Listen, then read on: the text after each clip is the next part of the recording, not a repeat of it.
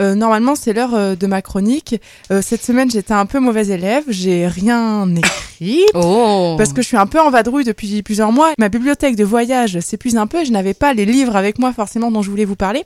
Mais euh, si je devais vous donner un petit conseil pour euh, le mois à venir, euh, il y a quand même une auteure euh, américaine née en Pennsylvanie, je savais que j'aurais pas dû le dire, euh, qui m'a beaucoup plu et qui m'a interpellée, qui a fait des choses assez importantes. Elle s'appelle Alison Bechdel elle est née euh, dans les années 60, donc euh, aux États-Unis. Elle a notamment euh, écrit un roman graphique autobiographique qui s'appelle Fun Home, puis euh, la suite qui s'appelle C'est toi euh, ma maman, sur lequel elle aborde son homosexualité, euh, celle de son père et l'intégralité des injonctions que ça peut comporter dans ces années-là aux États-Unis.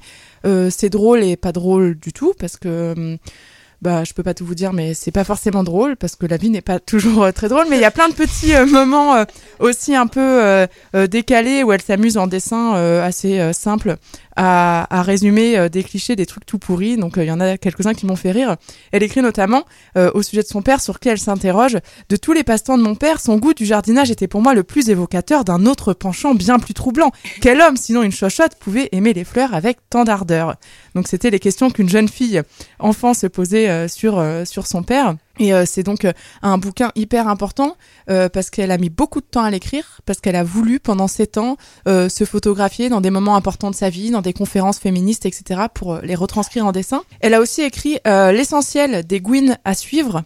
En fait, c'est un- une énorme BD euh, qui est sortie très tardivement en France, qui reprennent tous les strips. Donc les strips, euh, rien à voir avec les striptease, c'est des bandes euh, de bandes dessinées, donc euh, petites, où elle présente euh, des euh, lesbiennes connues et moins connues. Et elle a fait ça de 83 euh, à 2008. Et en fait, c'est quand elle, elle a découvert son attirance pour les femmes à la fac et que sans oser en parler, elle a commencé dans des courriers pour ses potes à dessiner des situations euh, de sexuelles, amoureuses d'attirance pour des femmes que des potes l'ont dit mais attends, faut que tu les envoies à une revue, tu sais, il y a une revue féministe euh, qui existe, donc c'est une revue qui s'appelle Woman News.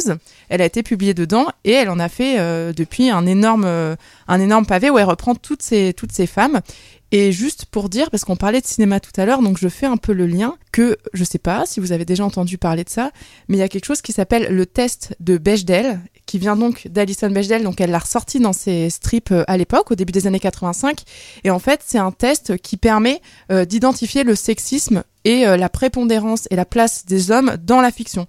Donc il y a trois principales questions, et ça va bien sûr plus loin que ça, mais dans les trois principales qui permettent déjà de poser un regard sur la fiction en question, il y a l'œuvre fait-elle intervenir deux femmes identifiables par un nom, juste pas juste deux nanas qui sont là, est-ce qu'elles ont un nom et une importance Ces deux femmes discutent-elles ensemble? Et si oui, est-ce qu'elles parlent d'autre chose que d'un personnage masculin? Du coup, si la réponse est positive aux trois questions, le test est réussi.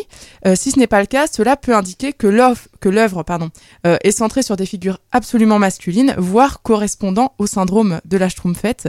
Donc euh, le nom était drôle, pas créé par elle, et en gros c'est pour expliquer euh, cette idée que bah, dans les films très souvent bah, il y a un groupe de potes accompagné d'une seule femme, en général définie de manière stéréotypée, avec un message clair. Les garçons sont la norme, les filles la variation, les garçons sont centraux quand les filles sont à la périphérie, les garçons sont des individus alors que les filles sont des stéréotypes, les garçons définissent le groupe, son histoire et ses valeurs, et les filles existent seulement dans leur relation aux garçons. Voilà, c'était pour euh, vous euh, faire un petit euh, focus sur cette chouette auteure, donc Alison Bechdel. Fun Home, c'est toi ma maman, et donc l'essentiel des Gwyn à suivre.